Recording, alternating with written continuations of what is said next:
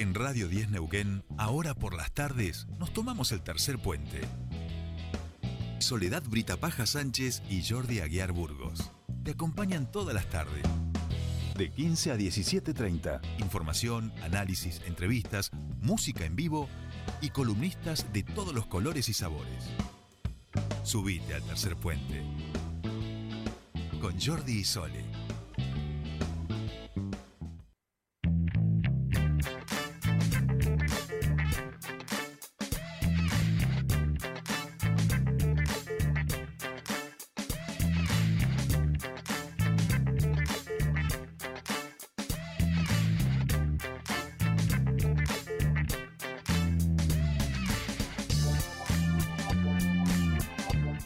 Ya estamos aquí, 16 y 32 minutos, y estamos en comunicación con Buenos Aires. Hasta allí viajamos para reencontrarnos como cada lunes con nuestro querido Pascual Cariquio y generar este espacio semanal de comunicación y derechos. Pascual, muy buenas tardes, bienvenido a tu espacio, ¿cómo estamos?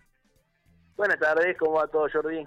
Todo muy bien, la verdad. Este, un muy lindo día tenemos aquí en, Neuquén. No sé si ustedes por aquellos lados eh, los está tratando bien el tiempo, pero aquí realmente está hermoso. Sí sí. por suerte no nos podemos quejar. Hay mucho eh, altibajo, cambio frío, calor, y entonces la gente se resfría y todas esas cosas, pero pero está lindo. ¿Qué estás, qué estás hablando? Como no me querrás hablar del cambio climático, ¿eh? Porque acá hace los estudios de hace 10.000 años dicen que la temperatura y todo eso es una farsa y todas No, no, el cambio climático Todas esas cosas que dice... en el corto plazo. Claro, el cambio climático coyuntural, vamos a, algo de ese tipo. Bueno, bueno el cambio climático se metió un poquito en la campaña, ¿no? Así que ha sido también un tema de debate. Ha sido un tema mínimo para lo que preocupa. pero bueno, pero en realidad ha servido para mostrar que había un candidato allí en la, en la capital que no tenía, que era un delirante, o sea, que, que era la expresión de una fake news en, en mitad del debate, ¿no? Hablamos de, de Milei y las boludeces que dijo eh, en relación al cambio climático, digamos, ¿no? Exacto, exacto. Bien, eh, y claro, y allí, bueno, ¿qué vamos a hacer? En campaña se dicen tantas cosas y tantas cosas, pero eh, antes de eso, Pascual, quería, mm, porque este domingo tenemos elecciones y algo vamos a contar también, por supuesto, en ese sentido, pero quería, ya que te, por lo que nuestras redes sociales dicen, estuviste en la Marcha del Orgullo este fin de semana, muchísima gente, me da la sensación, eh, y bueno, y muchas ganas de, festejar, de sentirse libres y de, y de oponerse, me parece, desde, desde esas organizaciones a, los discursos precisamente del odio, ¿no? Sí, sí, había mucha, se notaba mucho, yo lo veo en todos los, en cualquier evento que se organiza, por lo menos acá en la ciudad. Hay gente que quiere bailar, gente que quiere bailar, acá igual. Eh, fue la noche de los museos, fue mm, la noche de las librerías. Eh, ustedes son hombres, yo sé que ustedes, Jordi, los libros y todo eso, pero convengamos que la noche de la librería no era un evento súper divertido, era gente sentada en un living hablando. No, no, eh, no, no lo exprese mal, no, no es un evento masivo, vamos a decir. Pero fue masivo, digo, a eso es lo que me refiero. Ah, acá, por ejemplo, la calle Corriente estaba flotada, gente que yo creo que no prestó mucha atención a lo que estaba, era es como el momento de encontrarse. Después de dos años de no poder hacer nada, eh, te invitan a la cancha a ver un partido de la división sí, de, y vas. que no conocés y vas. Sí, sí, sí, sí. Este, y te invitan a escuchar eh, folclore y vos sos heavy metal y vas. Mirá, el sábado fui, perdón, Pascual que te corto, el sábado fui a un taller de alimentación nutritiva, el viernes fui a un evento rockero sin pantalón engomado y el domingo que y el domingo fui al teatro, digamos, o sea, cumplí con todo lo que me habían planteado de, de, agenda de Tercer Puente por primera vez y todos los lugares, por supuesto, llenos, ¿eh? con la gente con, con, con esas ganas de festejar, de bailar, de reír, de pasarlo bien. Exacto. Y bueno, y en el caso de la Marcha del Orgullo, eh, el año pasado se había hecho en forma virtual, a través de un programa de televisión que había, habían puesto toda la onda, pero que no tenía nada que ver con el espíritu de lo que es encontrarse en la calle eh, miles de personas eh, y poder expresarse de, esa manera, o sea que ya llevaban eh, dos años sin, encontrarse y, y bueno, fue fue fue multitudinario, decir, los números hablan de, se acercan al millón de personas en total. Eh, y bueno, fue realmente nosotros como Defensoría, la primera vez que participa, creo, eh, habíamos llevado unos carteles donde uno se podía hacer una foto y, la consigna era mostrarte en los medios como, como vos quieras, con fotos de Marilyn, de Freddie Mercury, bueno, distintas, distintos elementos para sacar de foto. muchos camiones, de los camiones son como las carrozas, digamos, con, música, eh, de organizaciones, de algunos bares, que eran cuadras y cuadras y cuadras de, gente. Eh, una feria que se hizo en Plaza de Mayo, digamos, esto, todo esto empezó a las 11 de la mañana más o menos en Plaza de Mayo, con una feria, con distintos stands, eh, y era uh, estaba llena ya la Plaza de Mayo, yo llegué a eso a las 2, 3 de la tarde, y estaba llena en los costados, llena las avenidas que la rodean, y todo, eh, digamos, muy, como que la gente iba pasando y, bueno, este, nosotros ahí con la Defensoría pusimos el stand, la gente venía, se pintaba, se sacaba fotos y así con todo. Bueno, y después se marchó, se marchó después a este, se hizo una marcha hasta el Congreso y bueno, y ahí cerró con un acto un poco más político. Al principio, al final hubo como un acto más político, pero me parece que el espíritu, digamos, si bien era claramente un un evento politizado con muchas consignas que tenían que ver con la ley integral trans, con la aparición de Nahuel eh, y con distintos puntos que estaban puestos. La gente como que cada uno iba con su grupo, con su espacio, con su con su eh, con su con, y se iba encontrando y cruzando. De hecho, yo no me encontré con casi nadie conocido, a pesar de que había miles y miles de personas, porque era imposible encontrarse, no porque no estuviera conocido, sino porque por la cantidad de gente que había, ¿no? Eh, así que creo que fue una manifestación muy muy interesante. Este, y planteando, bueno, con todos los derechos que, que, se lograron en todos estos años, yo me, llamó mucho la atención mucha gente joven, sí, hay un recambio generacional muy grande, ¿no? Sí, claro. Y, y un reconocimiento a los primeros, que porque hoy, claro, somos millones, pero eh, los primeros no fue fácil, no no es que ya la primera marcha fue fácil y, y vos ibas y salías y decías, ay, mira qué lindo, ¿no? Es decir, a los... hubo, escuché a muchos hacer ese reconocimiento, ¿no? A, quienes habían se habían animado a dar el primer paso hace 30, 40 años en un contexto distinto y donde poner el cuerpo eh, tenía sus consecuencias mucho más graves que las, que las de ahora, digamos, ¿no? Tal cual. De eso hablábamos la semana pasada con Adriano Ruti en la columna de diversidad y de esas primeras organizaciones a finales de la década del 60.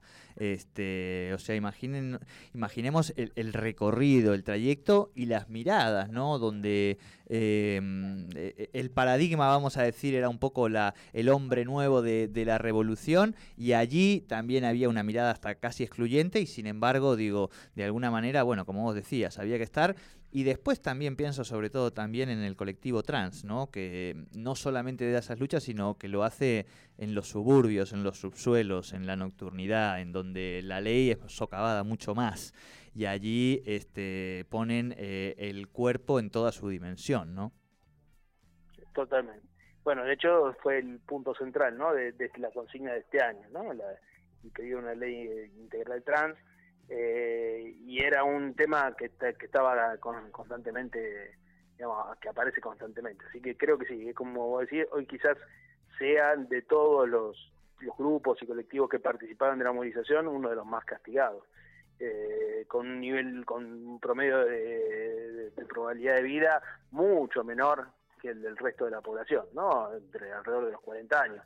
Eh, entonces, bueno, también ahí eso eso se vio fue muy muy muy presente digamos no eh, y después mucha alegría mucha alegría este mucho baile mucha felicidad mucha gente dando vueltas. La verdad que eh, los encuentros en el subte eh, también decían mucho yo venía con cuando iba decía la gente preguntándose la primera vez que venís eh, sí, yo la primera vez que nos animamos y, y, cómo habían, cómo, cómo ir significaba cosas distintas para cada uno, cada una, cada une de quienes estaban ahí, ¿no? En ese, en ese, en ese subte, pero que se iban encontrando y se iban reconociendo, ¿no? A mí por lo menos me, me, gusta mucho cuando uno va así en estas cosas multitudinarias, cuando te vas encontrando, vos venís en un, en subte, en tren, en un bondi y decís, este va, va al mismo lugar que yo este, tenemos algo en común. Capaz que no nos conocemos ni nada, pero tenemos algo en común, ¿no? Como, como esa identificación. Tal cual, tal cual. Y en ese sentido preguntarte también, Pascual, porque digo, no es tu primera marcha del orgullo, em, e, esta interrelación e, e, intergeneracional, digamos, ¿no? donde me da la sensación que, que si bien, o sea, como que ya hay determinadas cosas que están muy naturalizadas, y que por ahí los, los más jóvenes y sobre todo los niños, las niñas, eh, tampoco les llama ningún tipo la, atención de nada, digamos, ¿no? O sea, como que hay una cuestión ya de, generaciones que, que, está muy naturalizado el tema de las identidades eh, y orientaciones sexuales, ¿no? Totalmente. De hecho, te lo puedo decir como padre, más que como. Mm. En, en, ese caso, digamos, los escucho a los chicos hablar tengo un hijo en sexto grado, digamos, ni siquiera en la secundaria. Y, y lo tienen re claro, digamos, y lo tienen re naturalizado, tienen compañeros que se autoperciben trans, que quieren ser trans, y, y, lo, y se cambian el nombre, por ejemplo, eh, y cuando alguien le dice el nombre original, lo cagan a pedo. Eh, pero como una cosa natural, dice, no, che, no se llama así, se llama de tal otra forma, digamos. Claro. Nosotros llevaría años haber hecho eso y eso es algo normal, yo lo, escucho, ya hablan, no sé, no, no, es, no es algo eh, que les cueste, digamos, ¿no? Supongo que debe tener que ver también con los lugares, con, con, digamos, no deben ser todo el país igual, no deben ser todas las los estratos sociales igual, pero eh, pero hay hay una naturalización eh, muy grande, ¿no? Se, se, ve, digamos, ¿no? Para los pibes que estaban que el sábado estaban en, en la calle era mucho, todo fluía de otra manera. Tal cual, tal cual. Bueno, hecho este recorrido por la marcha del orgullo, aquí en diciembre será los primeros días. Este, así que bueno, con un poquito más de, calor y seguramente eh, la joda, como siempre sucede, sea hasta altas horas de la madrugada allí en, el espacio, en el centro, que se suele desarrollar. Así que bueno, Adrián, Fabio, la misma Ornella, muchas de las personas que, que conoces, porque lo bueno que tiene Neuquén, me parece, y corregime si me equivoco, es que tiene sin lugar a dudas un gran activismo LGBTIQ con, como decíamos, ¿no? con, con personas que han construido también referencias importantes allí en, allí en Buenos Aires. Sí, sí, efectivamente, bueno, son, son bastante conocidos acá también. Todas las personas que vos me nombrás han pasado, hemos, nos hemos conocido en el INADI o acá, y bueno, eh, se ha hecho un, gran trabajo, ¿no? Tal cual. Eh, y bueno, queda mucho por hacer también, porque pues, yo lo, digo todo lo de la fiesta, la naturalización, pero me quedé pensando eh, también todo lo que falta, digamos, ¿no? Y, que no es que tampoco estamos eh, digamos, bueno, todavía sobre todo en términos laborales, por ejemplo, para el colectivo trans todavía hay un gran desafío, digamos, ¿no? A pesar de que se ha avanzado un montón, totalmente. tenemos grandes desafíos, digamos, ¿no? Totalmente, totalmente. Bien, eh, decíamos, Pascual... En, las próximas, ibas a ir al tema electoral. Exacto, sí, sí, sí. sí. Y, en las próximas elecciones, una de las características, también ahora me quedé pensando, es que varios candidatos, candidatas, eh, candidates trans en a lo largo del país. No sé si todos pasaron las pasos, eh, pero por lo menos en las pasos había varios, lugares. Ah, no lugares quizás de mucha expectativa, pero pero bueno, con un nivel de integración mucho más grande que, que en otros momentos, digamos, ¿no? Todavía en lugares secundarios, ¿no? Falta un poquito ahí avanzar un poquito en el orden de las listas, pero en casi todas las en varias provincias vi vi que había. Sí, eh, bueno, acá estaba Alejandra Rodríguez Carrera, pero era para las elecciones este, de concejales y concejalas de la ciudad de, Neuquén. Eh, y no sé si en candidatos, no, a diputados y diputadas me parece que no, pero bueno, lo vamos a chequear, capaz que se lo pongamos como, como tema a nuestro colectivo de la diversidad en nuestra columna de mañana. Mira, me has dado una buena idea como para pensar y, proponerles un tema también eh, que tenga que ver obviamente con, con estas elecciones. Yo recuerdo que en otras elecciones el colectivo de la diversidad eh, se, le, preguntaba eh, a algunos de los postulantes en materia de legislación qué iban a hacer, ¿no? Si iban a acompañar determinadas leyes y demás. Eh, bueno, este año esa, esa parte no la he visto tanto, pero sí es cierto lo que vos decías, como para cerrar un poco esto de vuelta, que es la ley de integral trans, me parece uno de los principales reclamos, además de, de la aparición con vida de Tehuel. Así es. Bien, y decíamos campaña política este día domingo, elecciones generales. Em, elecciones generales. Yo, este, digamos, hemos eh, propiciado durante toda la campaña, nosotros, el INAI, que se hiciera una elección este, sin discriminación, tratar de que, digamos, de combatir las noticias falsas eh, a lo largo de la campaña. Eh, el informe, acá hubo un monitoreo de todo lo que fue el proceso electoral, pero bueno, el informe ese va a estar post elecciones, digamos, ¿no? porque termina el, el mismo domingo para ver cómo se ha dado, así que después de las elecciones vamos a poder tener, eh, te voy a poder tener un informe de si hubo más violencia o menos violencia que en otros momentos. Cosa que yo creo que en el término de medios, pues nosotros estudiamos, analizamos medios, ¿no? Eh, los medios se han portado bastante correctamente. Normalmente la violencia se ha trasladado, por ejemplo, a las redes sociales, ¿no? Eh, donde es más difícil poder tener algún tipo de resguardo. Ah, pensé que ibas a decir que se había trasladado los candidatos y candidatas. Digo, porque, porque ha habido, hay algunos discursos, digamos, que están eh, muy pasados de, rosca, digamos, ¿no? Entonces, los medios es como que me da la sensación que también han, han quedado como algunos chiquititos en relación a, lo que han planteado algunos candidatos y candidatas en términos de, de extremo, ¿no? Exacto. Exacto, sí. O sea, los, amigos y amigas de, la izquierda, digo, quedan como, como personas casi que ya no son ni, o sea, son antisistemas, digamos, pero con pero con ciertas comprensiones, digamos, de, la realidad, de cómo construir política. Acá hay cosas que se han dicho que, realmente habrá que revisar en algún momento estos, estos momentos, bueno, lo harán los historiadores más adelante, nosotros eh, medio que, seguiremos ocupándonos de, esta realidad, eh, porque la tarea un poco del, periodista, del comunicador es esa. Algo que te parezca importante, eh, que tengas ahí en mente, Pascual, para el domingo de elecciones o post o antes, en términos de leer, de algo que algún medio que, vaya a hacer algún tipo de cobertura distinta.